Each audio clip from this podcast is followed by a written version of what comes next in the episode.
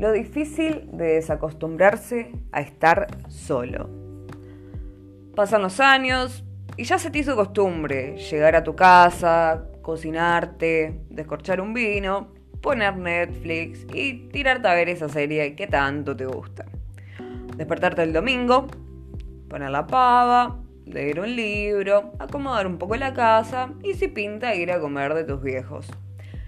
Pero todo solo.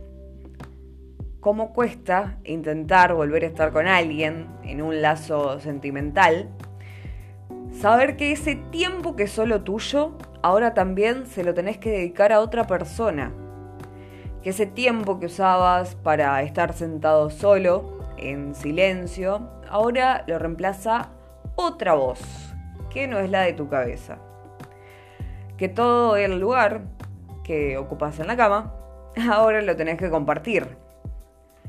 Que las relaciones de una noche ahora están siendo con la misma persona. Y ahí es cuando te sentís usurpado, asfixiado, cuando te sentís egoísta. ¿Y por qué? ¿No? Vaya uno a saber. Te acostumbraste tanto a no depender de nadie, a tener tu tiempo, tu espacio, que cuando viene alguien y te mueve un poco algo, aunque se suene odioso, te molesta. Qué difícil es sentir que alguien te quiere querer y vos te negás. Qué difícil es darte cuenta que a veces necesitamos ese, che, ¿cómo estuvo tu día? Y acá es donde surge mi conflicto. ¿Soy egoísta por querer tener mi espacio solo para mí? ¿Por no querer despertarme al lado de alguien?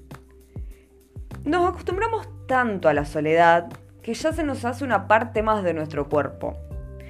Te quiero, pero me quiero a mí primero. Por ahí leí que la soledad es un sentimiento de tristeza o melancolía. Pero yo la disfruto tanto Disfruto tanto andar en pelotas por mi casa, cantando mi canción favorita a los gritos, cocinar y lavar al otro día porque simplemente me da paja. Y si tengo un día de mierda en el laburo y no quiero hablar con nadie, llegar y disfrutar de ese silencio que tanto me reconforta. A veces siento que le tengo miedo al compromiso, porque me rompieron tanto el corazón que me da miedo querer y que vuelva a pasar. Y como excusa siempre digo que no tengo tiempo. No tengo tiempo o no tengo ganas. O tengo miedo. Pero, o sea, ¿miedo a qué? Si sabemos que no todas las personas son iguales, que muchos tienen buenas intenciones. Pero me contradigo cuando digo que no quiero nada, pero en realidad sé que quiero algo. Con alguien que no quiere. Es como esa frase que dice, ¿cómo quieres que te quiera si el que quiero que me quiera no me quiere como quiero que me quiera? Creo que era así.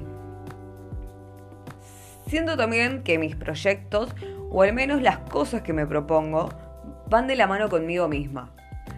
No me siento lista, tal vez, para compartirlas con alguien más. Pero ¿está mal esto? Cabe destacar, obviamente, que solamente una sola vez me enamoré y es algo que después de romper me llevó años superar y un desgaste mental que no te lo robo. Tengo un amigo que está en una relación abierta, más llamada poliamor, y él cuenta, y a mí me gusta lo que él está contando, porque en cierto punto también es lo que quiero, pero no sé si podría. Siento que me desgastaría el doble no sé, capaz la estoy flasheando eh, y el vino ya está empezando a hacer efecto. Pero esto es lo que siento hoy, un viernes a la noche, sola, con una copa de vino y mil preguntas en la cabeza.